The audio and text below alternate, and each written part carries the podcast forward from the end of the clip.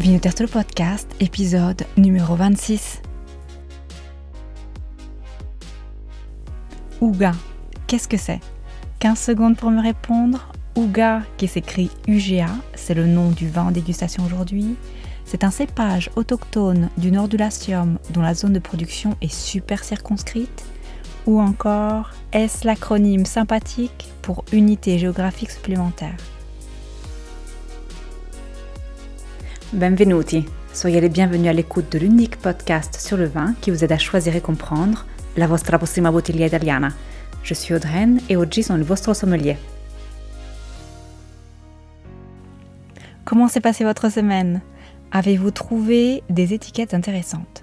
Rappelez-vous, hein, je vous avais demandé de relever les appellations sur les étiquettes des bouteilles italiennes que vous, vous avez chez vous, que vous avez bu ou à boire, chez votre caviste, au supermarché, en ligne aussi. Avez-vous trouvé une DOC, une Diochiji ou une Nijiti J'ai pour ma part dégusté un excellent vin Igiti blanc du Latium, un vin pétillant méthode ancestrale d'une toute petite maison qui s'appelle Poggio Baronello. Une merveille de vin qui s'appelle 507, 507 j'avais déjà dégusté il y a un an de cela lors du salon Vignaioli Artigianali Naturali à Rome. Et je dois vous dire que j'ai eu beaucoup de plaisir à le redécouvrir avec un an de repos supplémentaire. Si vous êtes curieux, tous les détails de la dégustation en ligne, sur le site bien évidemment vinoterso.com, mais aussi sur Instagram où vous trouverez aussi les magnifiques lits en suspension de ce méthode ancestrale. Oui, je suis super nerd. Le spectacle des lits en suspension dans ce méthode ancestrale me fascine à chaque fois. Je trouve que le travail des levures tient du mystérieux. Elle se donne à la gioia pour ensuite succomber au renoncement, mais elle continue d'agir sur les arômes du vin, sur les sensations que l'on retrouvera ensuite des années après dans le verre. Et c'est particulièrement vrai pour les méthodes ancestrales qui conservent ce côté fascinant, magique, tout se joue avant la mise en bouteille parce qu'une fois la capsule scellée, le vin ne subit plus aucune manipulation, pas de filtration ou de dégorgement, pas d'ajout de liqueur d'expédition, comme c'est le cas pour le champagne par exemple. Il arrive tel quel, avec ses senteurs de fermentation, de pain au levain. Vous pouvez choisir de le déguster en remettant les levures en suspension ou en laissant les lits reposer au fond de la bouteille. Donc si comme moi, le méthode ancestrale vous fascine, la dégustation en ligne sur le site ou animée sur Instagram. D'ailleurs, j'en profite, Vinoterso est une toute jeune pousse sur Instagram et si vous appréciez le podcast, le site, n'hésitez pas à me le faire savoir. J'en profite encore. Hein. Si vous êtes caviste en France et que vous avez un faible pour les vins italiens, je serais plus que ravie de vous avoir ici même à Vinoterso pour en discuter. Vous pouvez me contacter via le site, via Instagram. L'appel est lancé, vous savez ce qu'il vous reste à faire. Aujourd'hui, je vous avais prévenu, nous parlons encore d'appellation. C'est un système, j'en suis consciente, qui peut porter à confusion quand on ne le connaît pas. Je vous rassure, hein, c'est le cas pour toutes les zones de production. Pensez au classement des vins de Bordeaux, des vins de Bourgogne, qui, on ne va pas se leurrer, sont à première vue hmm, peu compréhensible pour les amateurs. Appellation grand cru, premier cru. Alors, en regardant dans le détail, c'est simple. Hein. Au Québec, l'appellation étant encore toute jeune, n'a pas encore pris la loupe d'agrandissement pour définir à la plus petite unité possible son système de classement. En Italie, le classement est assez récent, ce qui explique aussi le besoin d'affiner au mieux les unités déjà disponibles comme la DOC et la DOCG. La DOCG déjà est un outil un petit peu plus puissant que la DOC. Elle approfondit parfois plus, regarde plus en détail, mais bien que déjà assez puissante dans la résolution, elles identifient des territoires qui peuvent être très circonscrits. Les appellations italiennes des DOC et des DOCG n'ont pas une résolution suffisamment puissante pour arriver à détecter et mettre en valeur les unités plus circonscrites ou les spécificités d'un terroir. Et c'est là qu'interviennent deux autres outils supplémentaires qui viennent affiner la résolution des appellations. Bref rappel avant de repartir, le classement des vins, que vous soyez en Europe, au Québec, en Suisse, repose sur la reconnaissance du lien qui existe entre un lieu et le vin qui est produit. C'est la provenance des raisins qui est prise en considération. J'en reviens à ma question initiale. Ouga, cépage, vin ou appellation La troisième était la bonne, mais vous l'aviez probablement compris depuis le début. Aujourd'hui, c'est encore appellation.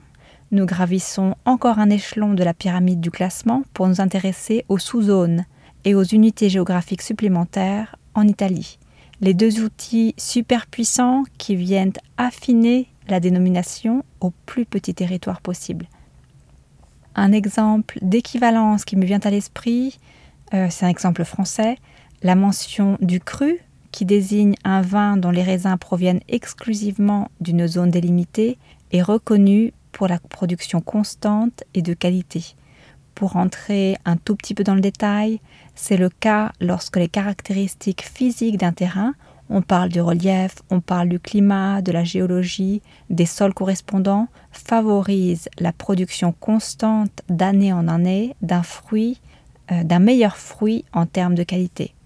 En Italie, les plus petites unités géographiques sont identifiées grâce à l'ajout de mentions supplémentaires aux appellations DOC et DOCG, les deux outils dont je vous parlais. Hein.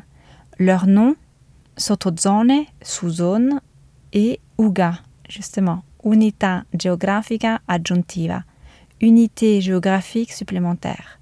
Juste pour que vous le sachiez, le terme Unità Geografica Aggiuntiva a été introduit récemment remplaçant celui utilisé précédemment de Mansioni Geografiche Aggiuntive, MGA. MGA. Attention, hein, vous ne verrez pas pour autant écrit les termes sottozone et uga sur la bouteille. Sont mentionnés en revanche les noms propres, et là, pas de secret, hein, ni d'astuce, il faut les connaître ou les chercher. Chaque mention est régulée par le cahier des charges de l'appellation d'origine dont elle dépend. Euh, l'unità geographica aggiuntiva est une zone délimitée au sein de l'appellation d'origine présentant des particularités morphologiques. On parle du terrain, du sol. Elle répond cependant au même cahier des charges que l'appellation. Hein. L'unità geographica aggiuntiva est une zone délimitée au sein de l'appellation d'origine, présentant des particularités morphologiques. Elle répond bien évidemment au même cahier des charges que l'appellation, L'UGA met en valeur le terrain et les spécificités identifiées de ce terrain. Vous connaissez certainement le Barolo, qui est une diocigi. Nous sommes dans les Langhe, dans le Piémont. La diocigi porte le nom du village historique de Barolo et le sol autour de Barolo où croissent les vignes de cépage Nebbiolo, hein, destiné au vin Barolo, est très morcelé. D'une vigne à l'autre, euh, à distance de quelques mètres seulement, le sol change de nature.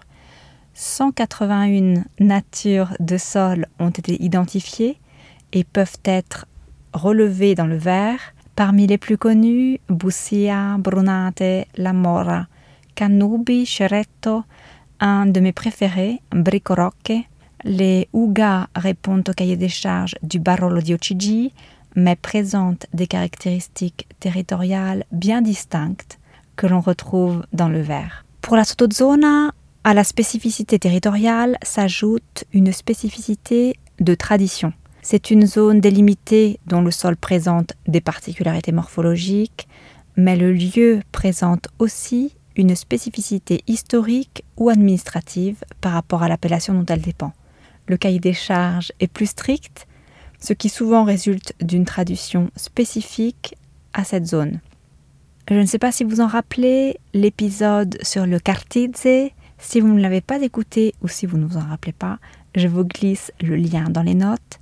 La zone de Cartizze, qui fait partie de l'appellation Diocigi Conegliano Valdobbiadene Prosecco Superiore, j'y arrive, présente des caractéristiques uniques. En plus d'avoir un microclimat, sol différent par rapport au reste de l'appellation, son histoire et sa tradition vinicole sont aussi particuliers à la zone.